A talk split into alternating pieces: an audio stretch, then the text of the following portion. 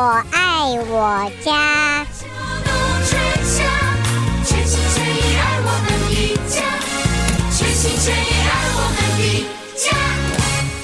听众朋友们，大家好，欢迎收听德州中文台，我是胡美健。我们再一次的和朋友们，呃，与吴哲芳吴博士带给大家，这是我们的有机园地，很开心啊！我们在这个十一月啊，还可以多一次和吴博士的讨论，欢迎朋友们一块儿收听。那么前庭后院，你的呃这个呃瓜果啊，你的这个菜谱，怎么样子可以绿油油的，能够欣欣向荣，能够有丰收的成果？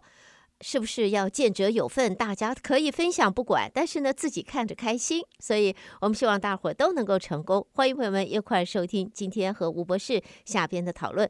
吴博士你好，呃，美健，还有各位朋友，大家午安喽。欢迎吴博士再度参加，很开心我们今年十一月能够多一次啊，多一次和吴博士讨论的机会。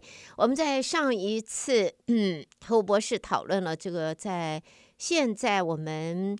呃，进入深秋啊、呃，季节进入深秋，但是温度可能还没有到这个。我们上次讲这个深秋枫叶红啊，枫红层层，在 Houston 大概往北一点，现在看不大到。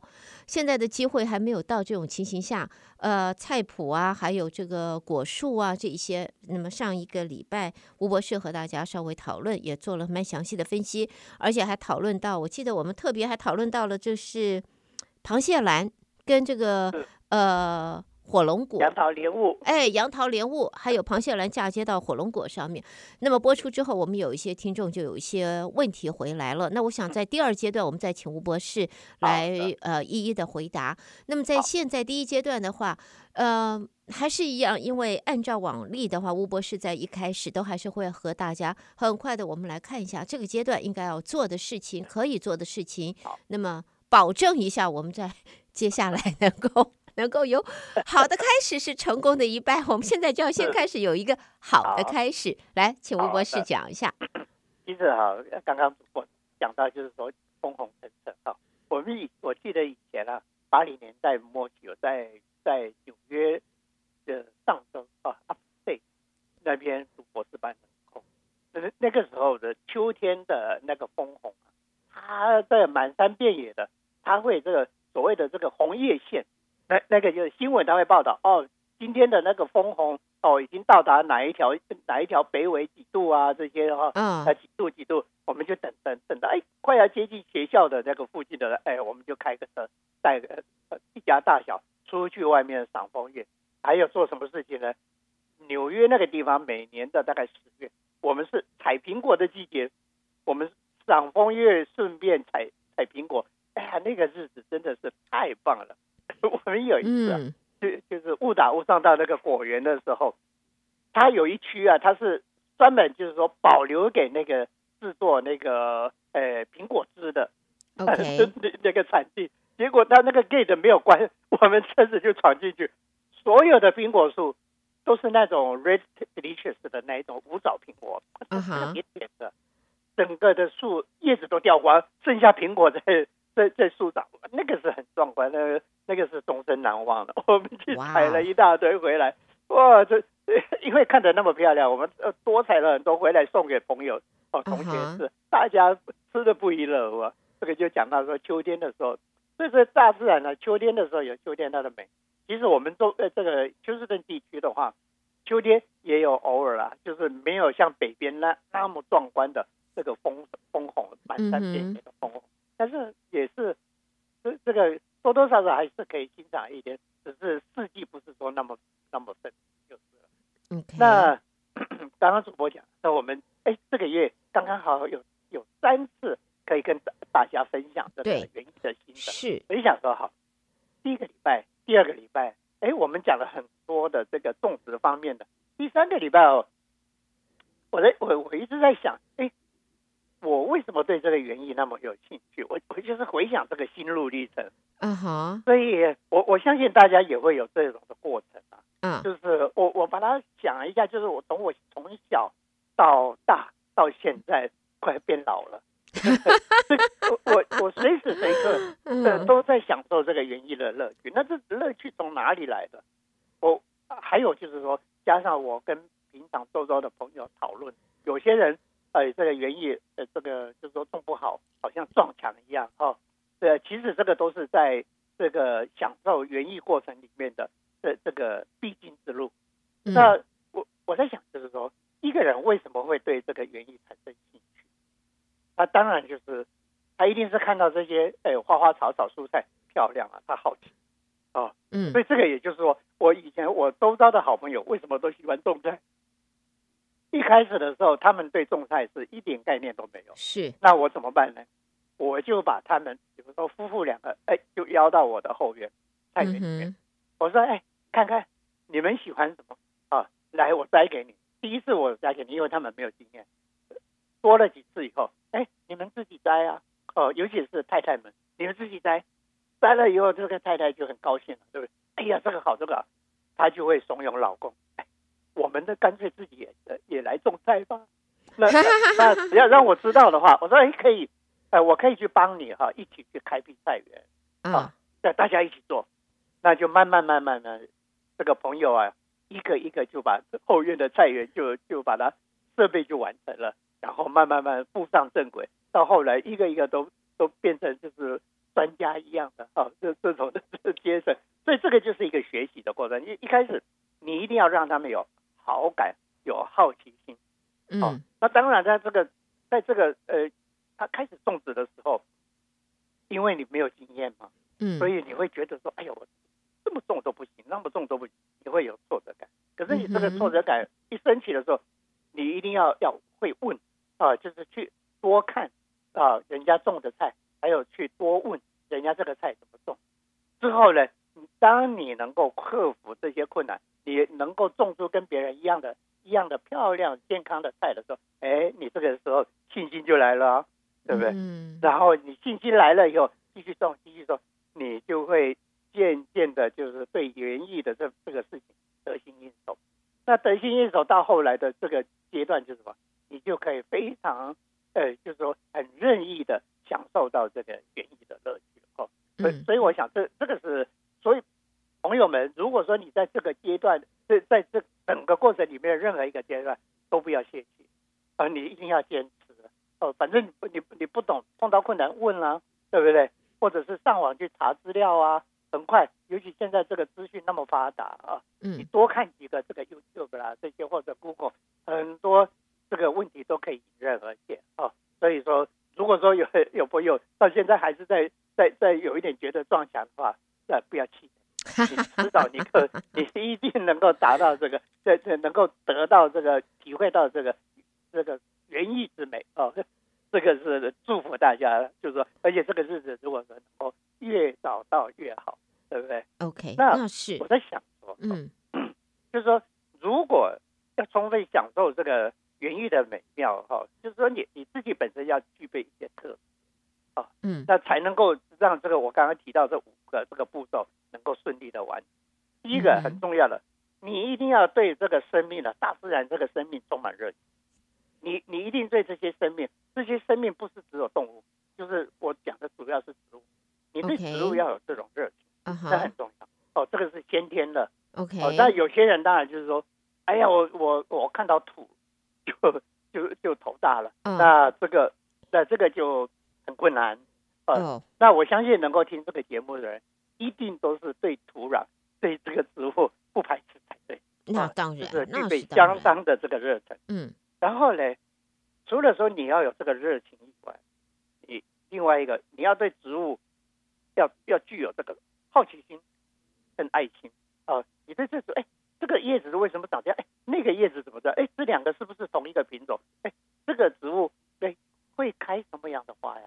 会结什么样的果？你呃，你就是说有了好奇心以后，你会去期待，然后呢，因为你期待，你你会对它有产生这个爱情啊，你就会要小心的去呵护啊。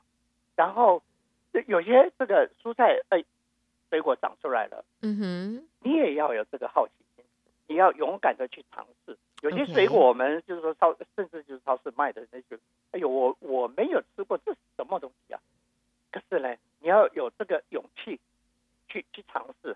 哎，这个这个果水果好不好吃啊？对，要有这种好奇心。永远要有好奇心。哦、然后对这个这个是对蔬果类的，那对花卉的话呢，你也是要充满期待。有这一个花卉，它开出来的花是什么样子啊？而且这开是什么样子的话，这又有分两个阶层，一种就是说很远的远远的看，哦，这个白花，哦，这个红花。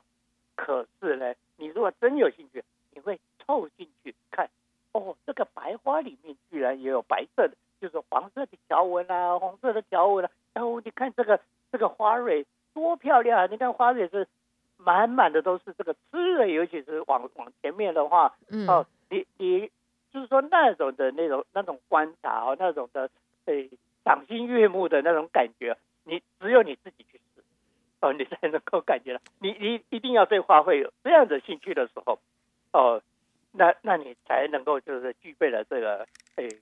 享受园艺的这个这个特质啊，这个基本的要求，就好像就好像我们自己哈，自己的小孩刚生出来的时候，你看是不是大家每一个父母都凑在小孩面前看啊看啊，哎呀，这个这个小孩的这个脸呃稍微皱一下，或者是小孩的嘴巴嘴角稍微上扬一下，哎呀，我的孩子笑了，对不对？一样的，你观察那个那个花卉的话。也是，如果说能够用这么细腻的心去观察，其实啊，每一种花卉啊都是很漂亮的，它有它的特质哈。然后再来的话，我们要想到为什么会有这些花卉，为为什么会有这些蔬菜水果？那当然就是大自然的这个的造造物者的这个这个恩赐嘛，对不对？所以我们对这个大自然要有这种诶感恩的心。要有崇敬的这种心啊，因为它它供应我们我们的吃，对不对？填饱肚子，这个供应我们这个感官的眼眼神的这种享受啊，所以对整个大环境，我们要有这种感恩的心。那感恩的心的这个发展，当然就是我们要对这个大自然要有这个哎保护的这种这种意识在，也就是我们后来推推广到最近的这个环保的。这个意识嘛，哦，所以这个是整体的啊，这个这个整体的一个概念，就是就是说，分享一下给大家，为什么我到今天对于这些植物，对于这些原因，我会乐此不疲啊。那同样的这个心态的话，嗯、我相信在哪里呢？就是说这这种的心路历程，我们可以用在学业上面学习，对不对？我们一天到晚教教小孩，哎呀，成成绩也好。可是，我们做父母的懂不懂小孩的这个学习的心路历程呢？我们那是一样的。第一个，我们要让小孩对这一门科目这个感到好奇，对不对？嗯。那好奇的时候，这小孩先下去学习，他一定会碰到问题。碰到问题，我们父母或者老师能不能帮他解决？啊，那如果说能够帮他解决了以后，他这个是良性循环啊。那那等到他能够解决每一次困难，每一次都解决，他是不是信心就出来了？是不是每一个小孩，我们的家里的每一个小孩都变成好孩子啊，都变成好学生啊，对不对？一样的道理。再来的话，我我还在想说，在职业场也是一样的啊。我们刚进入职业场，我们为什么会进入这个职业场？有很多原因，也是哎，我我对这个职业场好像有一点好奇，觉得为什么会这样？不是说随随便便加一下就跳进去，我们一定也会选嘛，因为外面的职业那么多。我们可以选择，我们为什么会跳到这一个？一定有它的这个原因在。好，一进去的时候，一样在职业场也是新人。那新人你会碰到很多事情不懂嘛，对不对？然后熬熬熬熬到后来你，你对这个职场上面，你解决问题都没有问题了，就是说解决问题的手法你熟悉了，你对这个职业就能够驾轻就熟。然后驾轻就熟，你在职场上面的表现就好，那是不是慢慢慢慢就会提升啊？对不对？这个是职业上，其实很多了，就是说在研究啦，哈，开发商品上面，你说做生意人，其实也是一样，或者在宗教的信仰上啦，或者在体育啦，哦，竞技上面哈，再再来另外一个就是说，呃，比较贴切的就是我们做这个瑜伽也是一样的，对不对？我一开始做瑜伽的时候，整个身体硬得像什么样？但是呢，你慢慢慢练习，慢慢慢慢克服困难，哎。嗯你这个，你就会赫然的有一天就说：“哎呦，我的筋骨怎么变得这么软？对不对？那你筋骨变得这么软的时候，人人人就是这个呃气定神闲，看起来就是很健康的样子吧？是哦，所以说其实都是一样的哦。把这一这一套的这种心路历程啊，我我们每次在学习东西的时候，你就回想到这个老吴今天讲的话，跟大家分享：好奇心哦，这个克服困难哦，建立信心哦，然后你就可以得心应手，进而最后你就。可以享受你的学业，你的职场上面的上班，你会每天高高兴兴的上班，高高兴兴的回来吧，对不对？那老公或者是这个是老婆下班回来高高兴兴的，是不是全家就就就是非常快活啊？对不对？是，是异曲同工，这个是异曲同工，异曲同工啊，这一个 非常非常的重要。不过我想啊，朋友们也会从刚才吴哲芳吴博士的这个。自我的 呃 心路历程啊，这个分享来了解为什么这么多年，这个已经是吴博士已经呃不是十几年，是几已经二十六十年，但是我们节目做了也差不多二十多年了，对不对？所以朋友们你会觉得哎，好像。很习惯的在节目当中，在我们的频道里面听到吴哲芳吴博士的这个分析啊，他的分享，他的菜谱，他的这个果树的这一些的经验，呃，就这么样子，一次一次又一次，连吴博士出国。啊，到了新加坡，这外派到新加坡工作都没有放弃，我们都没有停止过。在那个时候，我记得就是新加坡啦、伦敦啦、杜拜、上海，对，我们都没有停止过。对，而那个时候我们还没有那么先进的这样子的网络。我们完全就是电话，真的就是电话，完全靠电话。那个时候没有那么先进的网络方面的联系啊，所以除了 email 电子邮件，那真的就是电话来来回回。所以二十多年来，吴博士，朋友们，你就想想看啊，你你听吴博士的节目，听我们的节目，你是我们的忠实听众，你也有二十多年的陪着我们，我们陪着大家一块儿度过，一块儿走过来，回头看看这一段时间，这。很开心啊，也很温馨。这个这个其实要主要要要还是要谢谢我们主播这个没有没有没有没有谢谢，还有我们中文台的这个长期的哈对这方面的支持。哪里哪里，我们也谢谢吴博士。那还有当然要谢谢我们的听众，因为我记得还在一开始我们不久，其实开始不久之后，我们还办过几次呃吴博士我们办过这个园艺的活动嘛。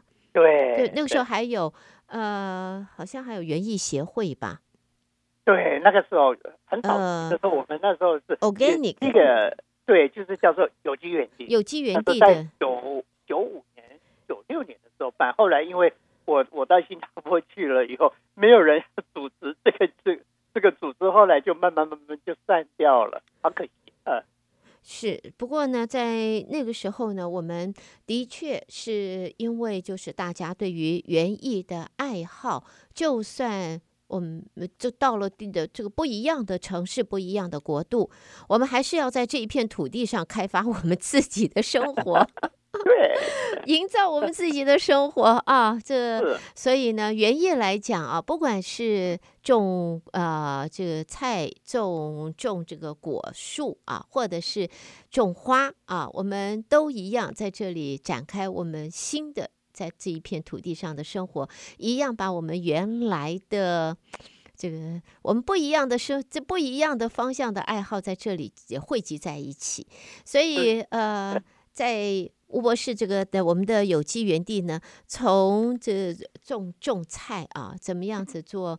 那个时候有机园地，我们 organic garden 还算是那个时候还是一个还在推广期。我记得那个时候还是一个推广，而现在已经不叫推广，已经是相当蓬勃发展了。现在是大家都认同，都往这一方面在走，所以我们呃也在稍后第二阶段，我们今天的下半场呢，会有朋友们对于就是菜谱啊、种菜这一方面，关于呃这一方面的问题，我们在下一阶段会讨论。我们这一阶段大概还有一些些时间，我想请吴博士啊，能不能稍微谈一下？呃，很快的来谈一下，因为我们在这个深秋啊，进入深秋以后，呃，大部分的朋友们呃，在这个收获方面都已经有了一个大概的了解了，大概的一个规划。对于在现在才要开始。从来后院都还没有开始，前院就不用讲，都是草地花卉了。后院现在开始想，觉得我该试种，开始试的来种菜。那么应该从什么菜开始？除、哦、我们就这除了我们的韭菜以外，对韭菜除了它以外，我们应该从什么菜开始？对于新手来试一试，您的建议？秋冬季啊啊，这个。太多菜可以种，比夏季还多。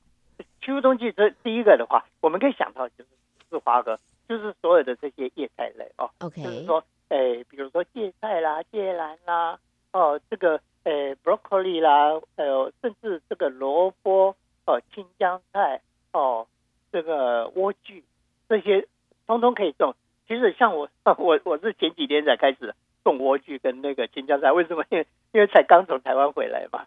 嗯这不在的时间，我也没办法自己种，所以这个时候种是可以的，对的。而且这是因为是冬天的菜，它不怕冷。哦，它不怕冷的话，你即使寒流来哈，就是你如果说诶有一点不放心，稍微盖一下，哦，保护一下就过关。而且冬天的菜它有很多好处，第一个长得非常漂亮，虫害比较少。再来的话，你浇水上面的话，这个要求比较少。哦，你不要常常浇水，因为外面天气凉下来。像过去这一个礼拜啊，慢慢慢慢已经低温已经降到大概三呃四十几度了，哦，所以是正正式的进入这个冬天的这个季节哦，Okay. 所以这个应该很多哦，就是所有的叶菜类，你你可以到那个到那个 nursery 去看它的种子啊，哎、uh. 它它的种子背面它有这个说明，就是说哎它适合的温度是多少度，uh. 你你就去找这些适合冬天的，你比如说呃从四十几度到。大概六十度之间的，它如果生长温度是这样，那就很适合哦，大家来种这方面的。这这个时候种不会太晚，因为这个冬季还很长，也是要到明年的大概三月嘛。哦，所以十一、十二、一二三还有五个月够了啊，现在就可以种啊。但是种之前最好把这个土啊稍微翻一翻哦，晒晒太阳，透透气哦，再加一点那个肥哦，就是有机肥把它加上去。再讲再来讲的话，我们刚刚讲，我们主播讲的就是说，哎，这个有机的这个农法的话，是现在已经是几乎是呃变成共识一样。对，其实我当初就是为什么会转到这有机，其实我花了大概六年的时间，读了那个我们在美国这边有一本杂志叫《Organic Gardening》这一本杂志，我订了六年，读了六年以后，因为它里面的杂志一天到晚在讲这个有机栽培，有机栽培，我我。看了六年以后，才心里才开始被说动。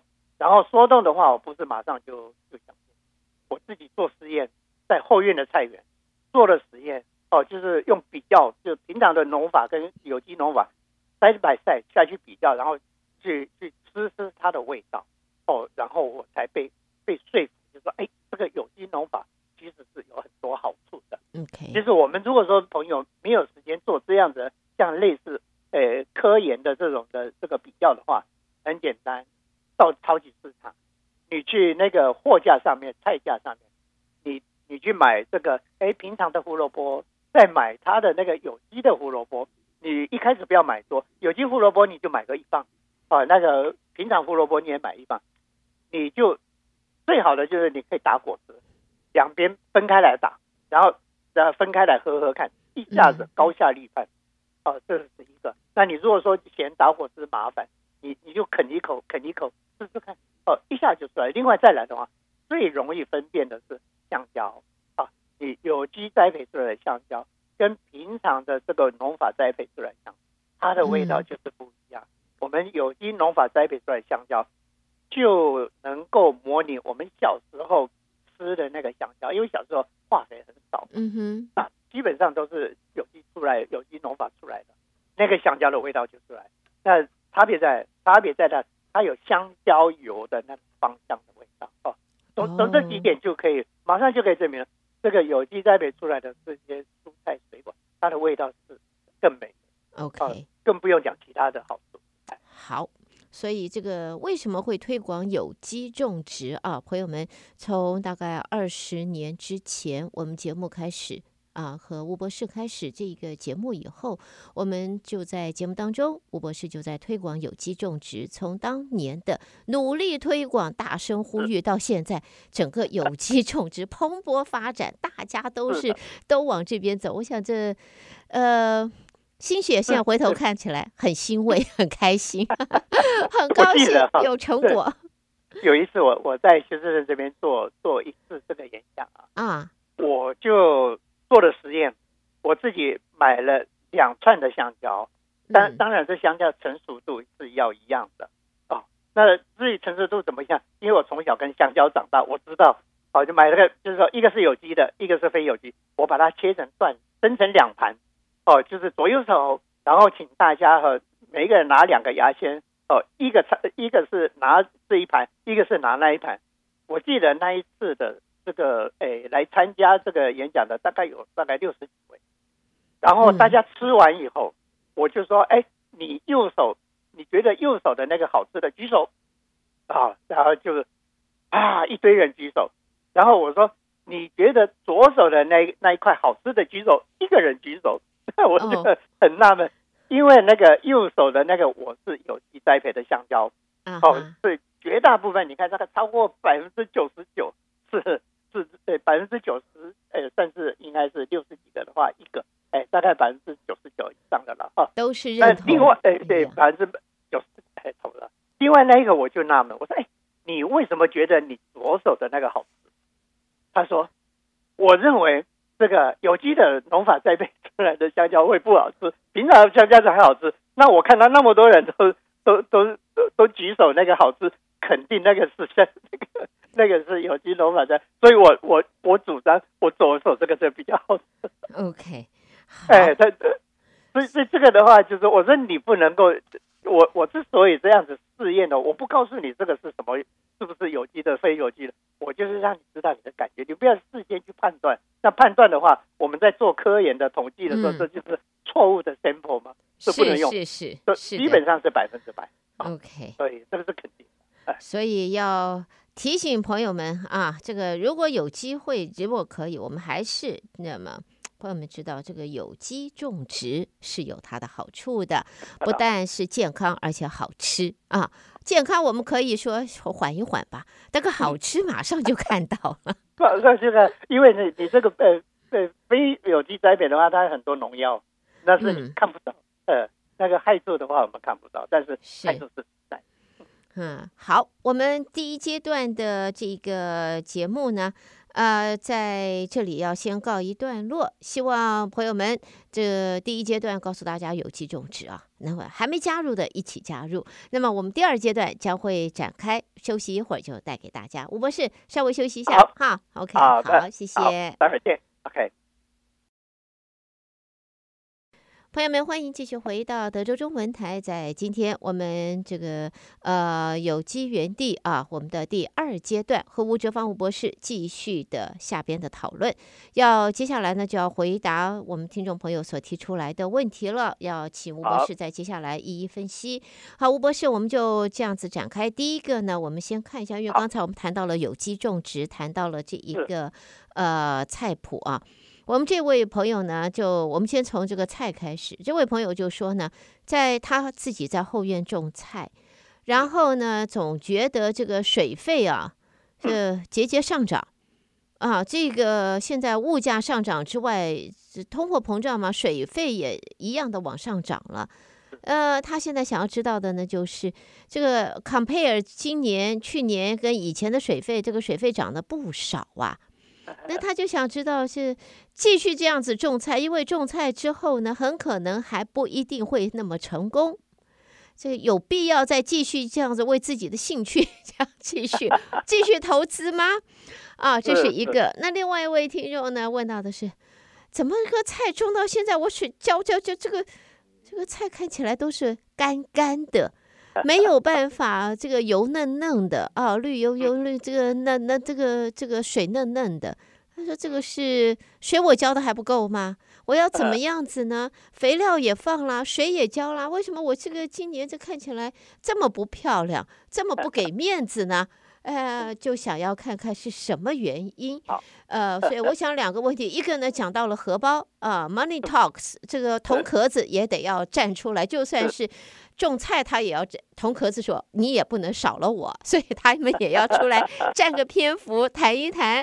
然后呢，另外一位听众就谈到到底什么原因啊？以前都水嫩嫩，今年这个这个照本宣科还是没有办法，是为什么呢？先请吴博士，我们这个两个问题先开始。OK。先先从这个长得水嫩嫩的东西开始哈，那个、嗯、我在想就是说，我们常常就是在强调，这个一个季节开始啊，我们要把菜谱好好的煮，好好翻一翻哦，把它翻的把它混匀，因为有的时候就是说你菜菜谱上面啊，它这个菜地啊，你种久了以后，因为你常常浇水，它的土壤会硬掉，所以这一步的话，就是说翻土的这一步。啊，这是绝对不能偷懒的，而且哈、啊，这个翻图，你如果觉得说，哎呦，这个工作太过粗重，你不要一次做完啊。比如说年轻的时候，可能我一次十个菜菜，这个十个菜谱我都可以一次翻完。呃，现在大概我只能够做一次做五个，那能够做五个菜谱就做五个菜谱，绝对不要勉强哈。这件事做园艺这件事情是非常愉快的，不要把身体搞伤了哈，这个。你如果说，哎。我连五个菜谱都都做不来，因为年纪大了嘛。那我一次做一个菜谱总可以的吧？对不对？嗯、愚公移山，呃，以前一天可以做十个，那我现在十天做一个，一样的嘛。嗯、就是说，你菜谱地翻了以后，充分的翻了以后，你要让它晒一下太阳。哦，好，这个太阳的话，当然现在这个太阳比较软了，嗯、你你可能就是就是可能要多晒个两三天、三四天，甚至一个礼拜。啊，那夏天的时候，因为太阳那么热。它大概晒个两三天就够了哈。那你如果说要再保险，你你晒了两三天，再把底下的翻上，再晒个两三天，整个过程大概一个礼拜就可以做完。好，做完之后，我要种菜之前，我先把那个底肥加上去。哦，就是这些有机的这些这些肥料或者是堆肥啊，先把它加上去，然后再把它混匀。那这混的时候，一般的话，我们因为这个蔬菜它的根是。相对比较浅的，所以你如果说能够混到大概六英寸到八英寸，已经很多了。你这个菜地会变得很健康啊。那而且在翻的，呃，翻土在晒土的过程，它里面的那些这个有害的那个那个微呃那个微生物的细菌啊、霉菌啊，呃，或者是有害的这些害虫，基本上都会被被除掉大部分。好，这个时候你再来种。那在这种情形中之下的话呢，我相信你的菜就会再恢复绿油油、水嫩嫩的这种这种阶段啊。好，这个就是说菜地的这个准备。再来的话，浇水，浇水的话呢，我们第一个我能够想到的就是说浇水的时机。哦，我们不要在正太阳正大的时候浇水，因为你太阳大的时候浇水，地也热，这个叶子也热，你一浇下去。大部分都是水都蒸发掉.变成事倍功呃事倍功半啊。Mm hmm. 所以说浇水我们挑时机，什么的时机最啊？太阳刚刚出来的时候，哦、啊，就是天刚亮的时候，哎，这个时候出来浇水是最好啊。那千万不要傍晚的时候浇水，因为傍晚的时候浇水，往往会诱导很多的那个那个那个疾病出来哈，大、啊、家染的这些霉菌啊什么东西，就是。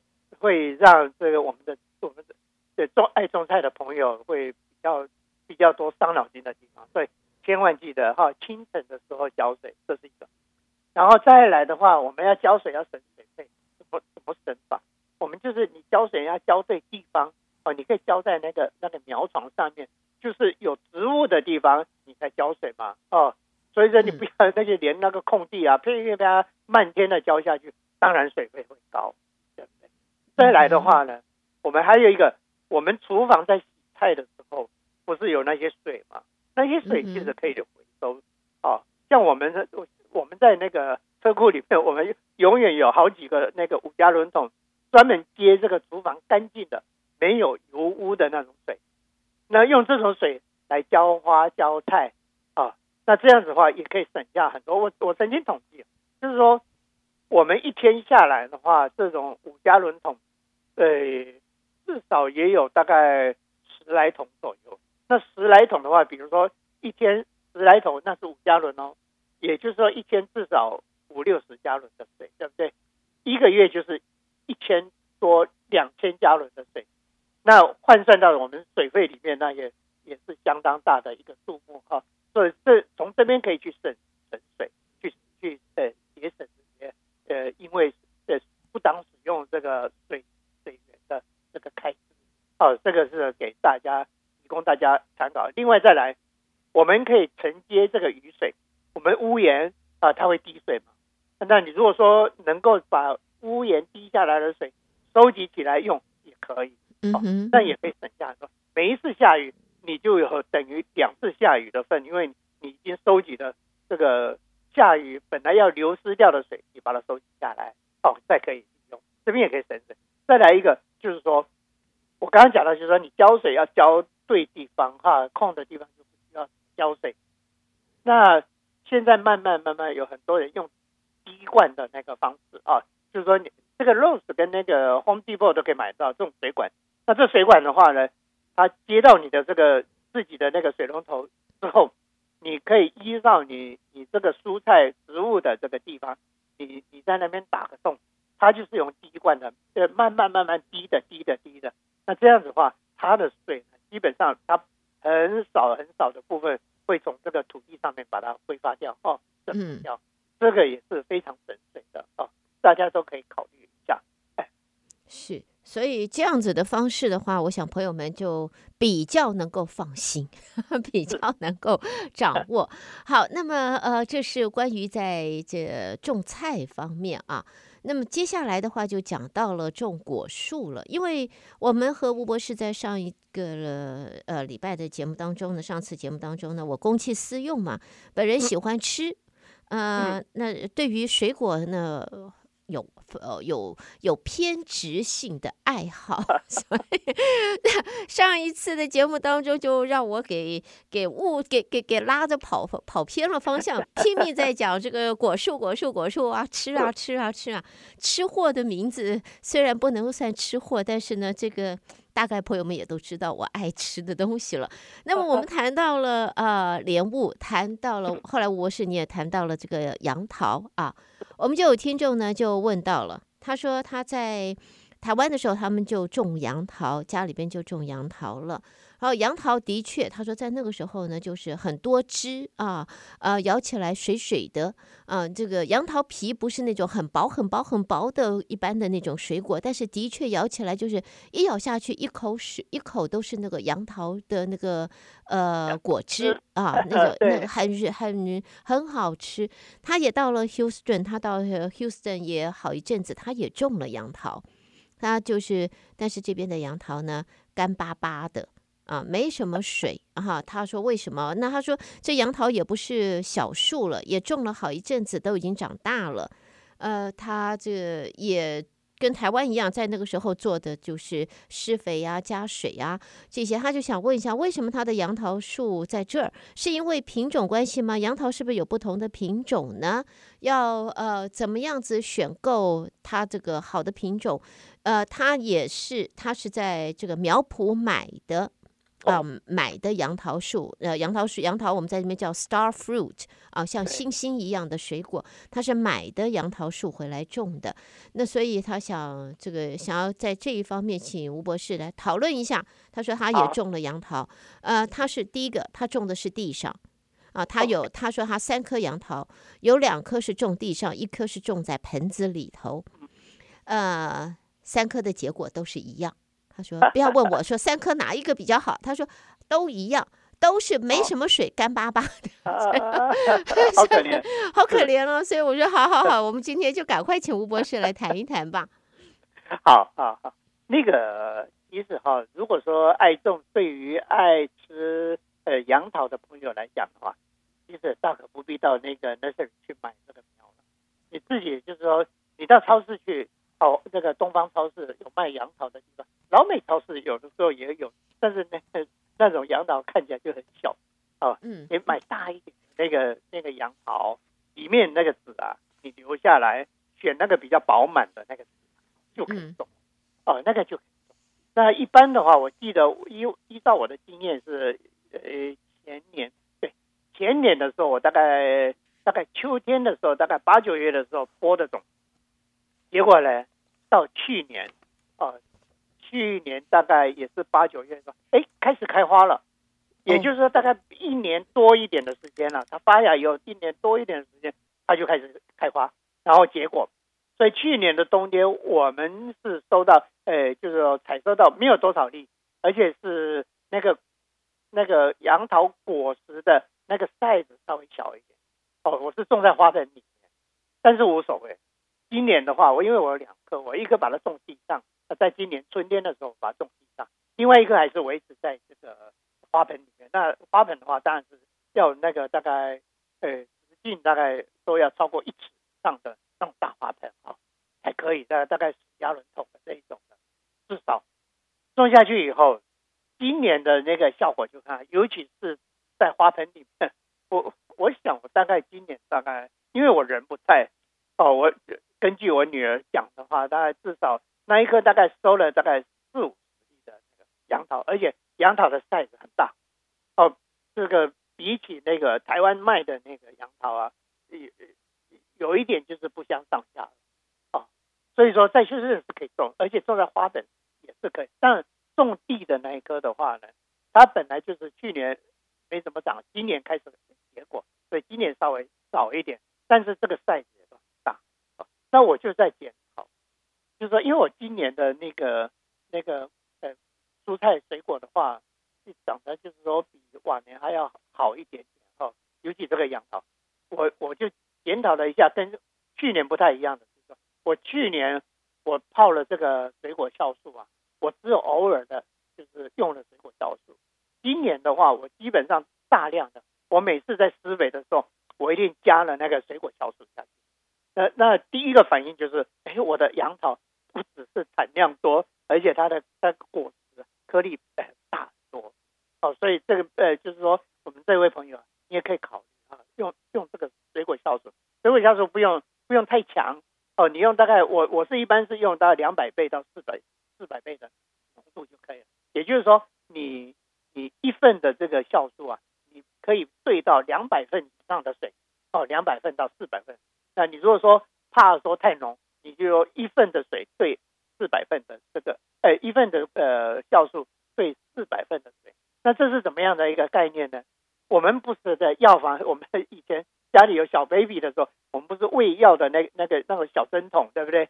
那小针筒的一一个针筒大概十 cc，啊，你每次要施肥的时候，你就从那里面抽十 cc 出来，兑到哪里？兑到一加仑的那个牛奶桶，它三千七百 cc，三千八百 cc。也就是说，差不多是一比四百的这个肥，就对了，这样就对了。你把它摇摇摇摇匀了以后，再用这个水哈，你可以混到你的那个液态的这个有机肥里面去，这样来来施用的话，它这个效果会很好。那今年当然已经来不及，明年的话可以这样子啊。那这个到底要施多少，就看你的这个植株的大小啊。那我一般的话，如果是在那种那种十加仑以上的那个大花盆的话。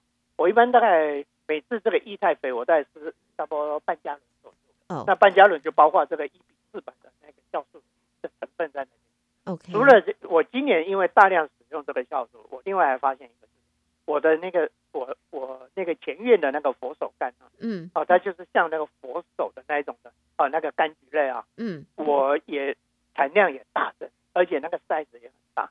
哦，我。哎，我这个也是一样，是种在花盆，因为佛手柑怕冷，啊，它结冰的时候上面就会死掉，但是根部还在，每年都会长出。但是如果上面呃冻伤了、冻死了以后，呃，隔年再长出来就不会长佛手柑哈。那那我所以我是种在花盆里面，种在花盆里面的我，因为去年是第一次种花盆，所以去年我的产量只有两粒的佛手柑，但是都很大，一一每一粒的这个佛手柑都在大概六七百克啊左右，那很大耶。对，很大。这拿起来掂一掂的话，是是有相当的重量。嗯，可是今年的话，我我今年的佛手柑长了十五粒所以说这个就是就我我在高度的就是怀疑是这个是跟我大量酵素有相对的关系啊。嗯所以说这个给大家参考了。哎，OK，好。那杨桃这边的话，嗯、我们刚刚也是就是说用种子种啊，大概一年多以后啊，如果现在种，说不定明年底就会有杨桃吃啊。OK，那你你这个杨桃的种。对，你要怎么控制？你到那个超市去买，你挑那个漂亮的、大一点那个杨桃，它因为先天比较重，它应该长出来的后后续长出来的这个后代的话，应该会比较强壮一点。你如果到老美超市去买那个干瘪瘪的那个杨桃，一来种子很小，二来说它这个前景不太看好了，因为尖尖的基因就不好了哦，所以尽量不要了。我们到到那边到华人超市去找。可能会找到比较理想的这个这个杨，我就想到这杨桃，像前一阵子上个月的话，台湾是杨桃盛产期，是是，这个便宜的是七个大杨桃才卖一百块台币，三块美金啊，七个大杨桃、嗯、吃的不亦乐乎，哎，而且啊，吃这个杨桃的时候，哎，跟我们怎么切有很大关系哦。哦，我们一般是把它的鳞、嗯、那个鳞角的地方，那那个硬硬的先先削掉嘛，对不对？嗯那很多人就是纵向就剖开一条一条的，对不对？这样子是，我们都是横切，像一个 star 一样，横切才对。横切的话才能够吃到整个杨桃的那个味道，而且横切的话，你 star fruit 的话，你一块不会那么大块。你整个放到嘴巴里面去，那个杨桃汁不会跑出来，对不对？所以现在讲的，大家口水都快流出来。我不晓得别人怎么样，我的口水是要流出来了。所以，所以这个切也有很大的关系。这个就是在台湾吃说，哎，我说这样子冻切不好，里面那个好吃的地方都没，都都都没有吃到，对不对？哎，横切的话就好。我所以说这个杨桃，尤其像我女儿在。在美国长大，他居然会喜欢吃这个杨桃，我觉得奇怪。呃、嗯，跟大家分享一下，种这个杨桃。嗯，是好，谢谢吴博士啊，又回答了啊另一位听众朋友的关心的问题啊。那么谈到了杨桃，谈到了其他的水果啊，因为在现在我们也许是因为 global warming。啊，这个天气暖和了，呃，或者说温度没有那么低了，低的时间，尤其在我们 Houston，在德州也没有冷的那么长，所以我想问一下吴博士，是不是代表以后我们的热带性的水果、热带性的作物在这里会越来越多，越来活得越好，然后反而这些需要过冬，要一定要寒冷之后，有人说苹果啦或者什么这些一定要经过寒冻之后才会甜，才长得好的这一个植物，包括了水果，呃，或者是蔬菜，就慢慢的就蓬勃生长，或者是说长得香甜、长得壮硕的机会就越来越少了呢？呃，我们要不要改不改方向呢？这个这个恐怕比较难讲，因为这个整个大气的这个变化，它是以十年为一个单位，哦的变化才看得到真正的那个变化的趋势。再讲的话，我们讲 global weather change，对不对？哦，就是因为现在如果讲 global warming 的话，就比较不太准确。我们只可以讲 global weather change，气气候变了，气候变迁的它的一个特性就是说。冷的时候更冷，热的时候更热，就变成极端的那种气候。所以从这个观念来看的话，也就是说，呃，我们也不能够期待说，这个该过冬的，现在以后可以不用拿到车库里面去过冬，还是要拿到车库里面去过冬。因为我发现是，就是说，因为我手上有大概我来到三十几年前来到休斯顿。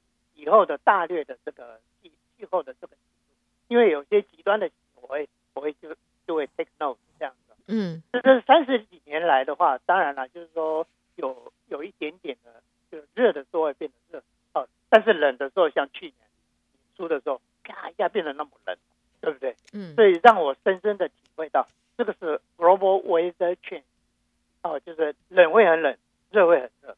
哦，那对于我们爱种。花爱种菜、爱种水果的朋友来讲，我们就要试着去，就是去调节我们的步调哈。可是呢，预防这个寒流来袭的这个心理呢，这警戒心是一定要有的。尤其你看，我们在在一个多礼拜就是那个那个感恩节了嘛。嗯哼。那我我这历来我就常常在强调说，哎，休斯顿的第一次感恩节，呃，这第一次的寒流啊，基本上是在感恩节前后一个礼拜会到来。虽然是往往前的这几年，它都是有越来越晚的趋势。嗯哼。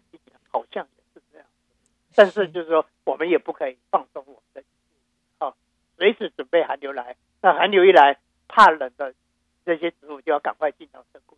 那如果说，呃，要降低我们一口气要搬那么多的那些呃避寒的那个植物的话，我们现在慢慢慢慢有时间有精力的时候，就要把那个后院里面怕冷的植物慢慢移到车库附近。那这样子的话，我们到时候寒流一来的时候，那乒乒乓一下子三两下子就可以把这些植物都搬到这。嗯，啊，所以就是未雨绸缪，然后我们可以做事先的所谓的超前。OK，好，所以呃，在今天呢，我们看一下我们的时间啊，也差不多，哎，哇，时间很快呢。又要节目又要到了尾声了，再一次的要谢谢吴哲芳吴博士啊！我们在十一月份啊，真的很行很不错，很 lucky 啊，多了一集的机会和吴博士在节目当中畅谈啊，了解。